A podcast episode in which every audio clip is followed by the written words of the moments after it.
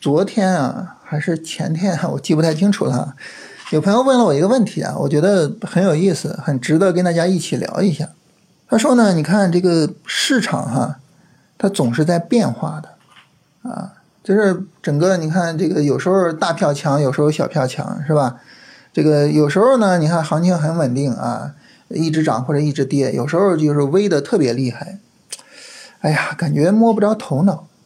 你说在这种情况下啊，我们的交易方法怎么能够确保长期有效呢？啊，你看他一会儿这样一会儿那样，你你你方法是吧？你就这么一个方法，它怎么能长期有效呢？它如果说失效了怎么办呢？这个事儿呢就很值得跟大家聊一下哈啊，所以呢我们简单聊一聊。首先呢，第一点，我们去聊这个市场啊，聊这个市场的变化。这个市场的变化哈，有一点我觉得很有意思，就是一个很有意思的问题，就是市场我们觉得它有没有什么本质性的变化？在这一点上呢，就是一百年前的时候啊，利弗莫尔曾经尝试回答过这个问题。他说：“太阳底下没有新鲜事儿啊，华尔街呢也没有新鲜事儿，投机就像山岳一样古老。为什么呢？因为人性不变。”你说一百年前的人追涨杀跌，一百年后的今天，我们是不是也还是在追涨杀跌呀？是吧？人性没有变，参与市场的人没有变。你说市场它就是再怎么变化，它撑死它能有多大的变化呢？对不对？啊，所以呢，就是市场它究竟会不会发生本质性的变化？这个东西呢，本身就是存疑的。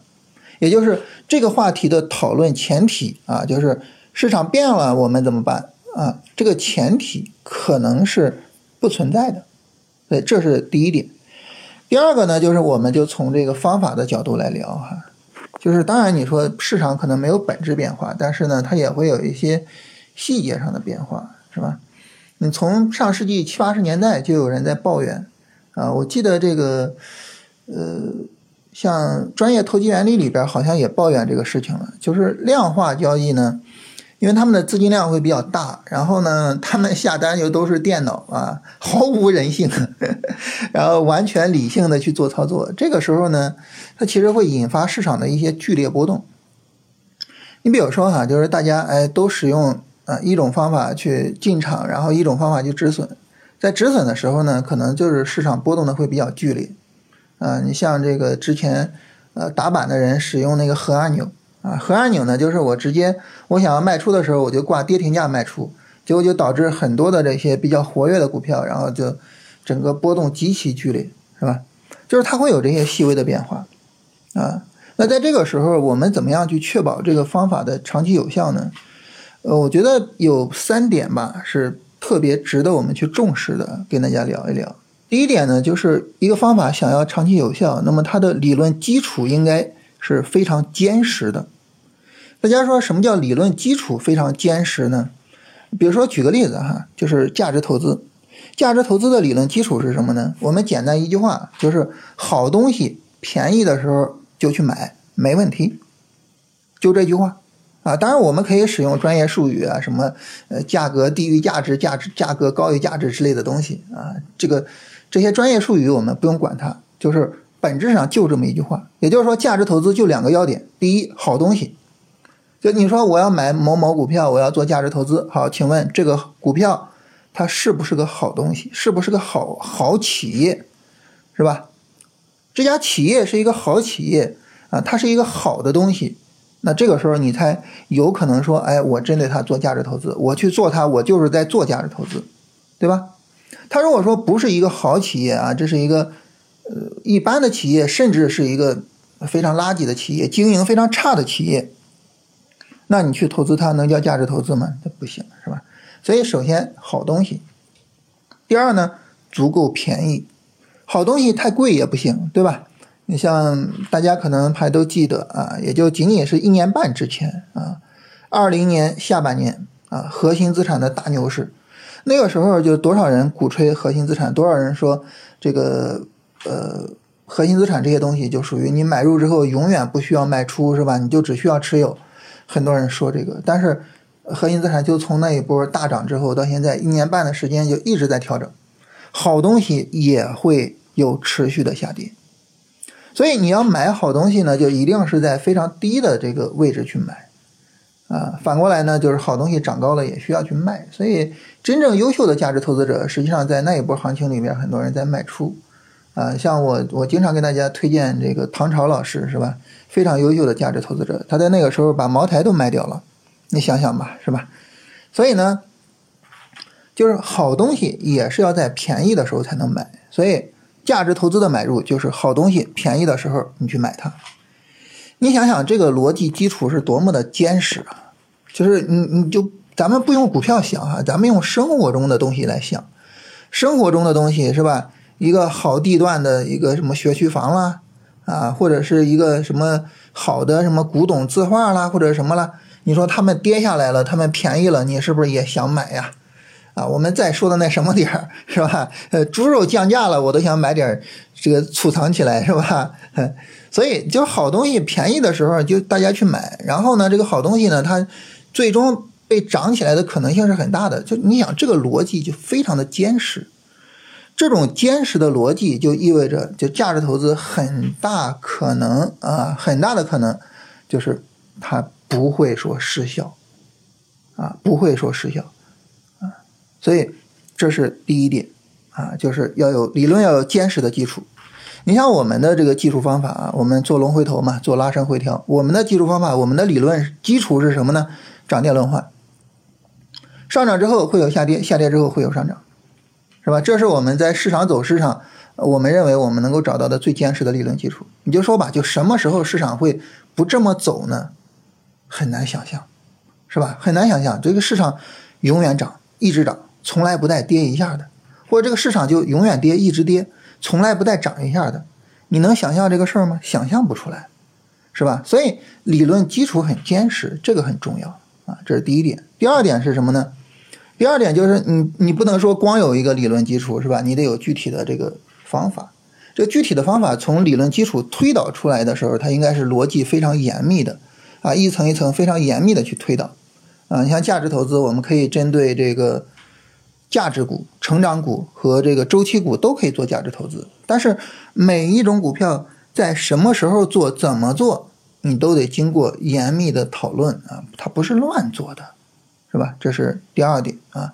所以，我们看很多书啊，学习很多交易方法，你会发现这些方法它往往什么呢？往往是只有结论而没有逻辑。比如说，他告诉你说啊，你像技术指标很多的是吧？K D 指标跌到二十以下可以买入。为什么呢？没有啊，然后呢，这个呃什么 MACD 金叉、均线金叉，然后就可以买入。为什么呢？啊，没有。呃，我我举一个很有意思的例子哈，就是你像 K D 指标跌到二十以下，然后去买入，涨到八十以上去卖出，是吧？这是 K D 指标的一个经典用法。当时呢，这个拉里威廉姆啊，威廉姆也是一个非常有名的这个技术分析的大师哈。他当时研究这个 K D 指标，研究了很长时间。他提出了一个叫做 K D 战斧的交易方法啊，大家在网上搜 K D 战斧应该能搜到啊。是什么呢？就 K D 涨到八十以上去买入。为什么呢？因为那些好票就是那些上涨持续时间特别长，然后整个上涨的持续性特别好的股票，他们涨到八十以上之后，K D 到八八十以上啊，他们往往接着涨，持续涨，因为它比较强嘛。所以拉里威廉姆说：“那你说我做短线，我肯定做这种比较强的股票喽。那这种股票，那它那它涨到八十，它还会接着涨吗？我就去这个时候做，叫 K D 战斧。结果这个方法呢，他直接给了这个 K D 指标的创始人，他说：你看这方法怎么样？呃，然后他说：哎，这方法好。那你方法好是好，但是你你这一下弄的就没法办了。怎么说呢？你看 K D 上八十要卖。” K D 上八十要买，要卖要买都有道理都好，那我到底该怎么办呢？所以这个时候就没法办了。所以这就是什么呢？这就是说方法没有一个很好的逻辑，只有结论，只有经验性的总结，这个是不够的啊，这是不够的。所以这是第二点跟大家聊。所以我们在学习的时候，在看呃书也好看视频也好或者怎么样，就是我们在学习别人的方法的时候，我觉得一定要注意一点。就是多听他的逻辑，多听他是怎么推演出这个结论的，而要少去听他的这个最终的结论。最终的结论不重要，逻辑才重要啊！这是第二点。呃，第三点呢，就是当然我们通过这个这个结果推演出来，肯定是要得出一些结论的，是吧？得出的结论无论是什么，不要直接用啊！我这里跟大家特别强调，无论任何的交易方法，不要直接拿过来就用。我们很多人的这个学习习惯是什么呢？我听一个老师讲一个方法，哇，这方法好。因为你要知道，任何人在讲任何方法的时候，他举的例子一定都是特别好的例子啊，一定都是，是吧？不会有人说，来拿了一个交易方法，然后跟大家聊，说，哎，我跟大家举一些例子啊，你看啊，这个票用我的方法做啊，亏损了啊，这个票亏损了，不会，都是好例子。然后呢，我们就，哎，哇，这真牛啊，行，我也做，直接上实盘，这个其实是有一个很大的问题的，非常非常大的问题啊。因为什么呢？因为第一个，你不知道这个方法它究竟是在说特殊情况下确实能找到几个好例子，还是说这个方法它就真的能行？你不知道，是吧？这是第一个。第二个呢，你不知道这个方法是不是适合你，不适合你的方法你用不好啊，对吧？所以呢，就是我们养成一个什么习惯呢？拿到一个方法，啊，先到什么呢？先到过去的走势里边去做验证。我回到过去的走势，我一验证，哎，这个方法确实好，确实能管用。行，那这个时候呢，我们再去用，啊，这种情况下我们再去用，这个时候呢就会比较的靠谱一点。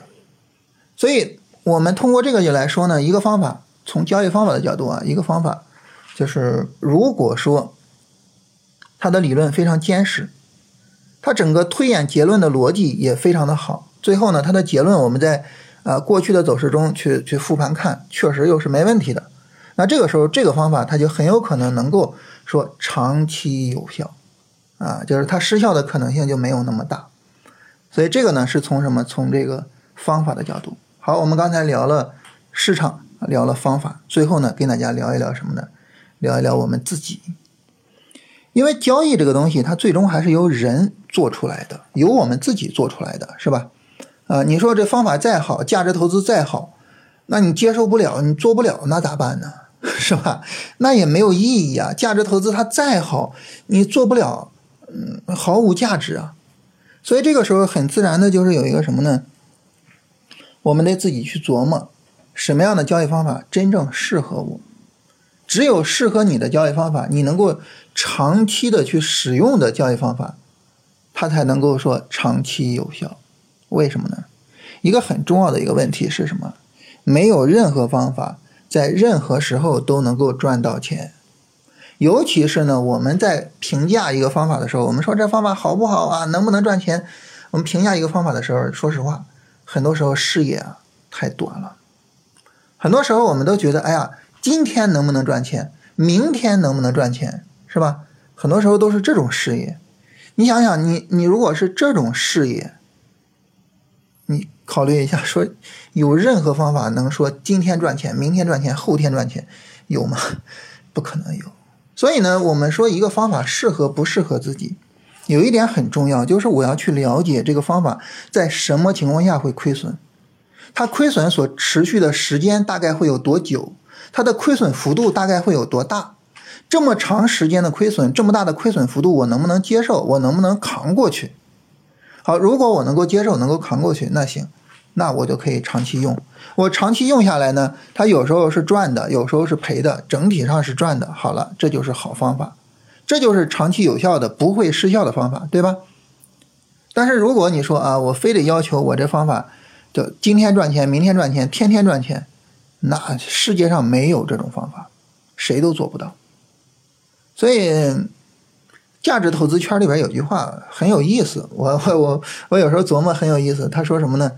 叫价值投资为什么会有效呢？是因为它经常失效，很有意思啊。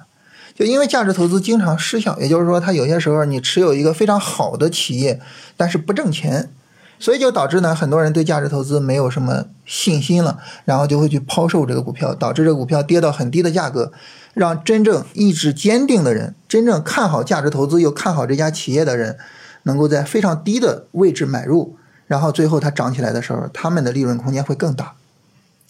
如果说价值投资是实时有效的啊，是这个。只要是好的企业，哇，市场给的估值都特别高啊，五六十倍甚至几百倍那种估值，这种情况下，你说你还咋赚钱呀？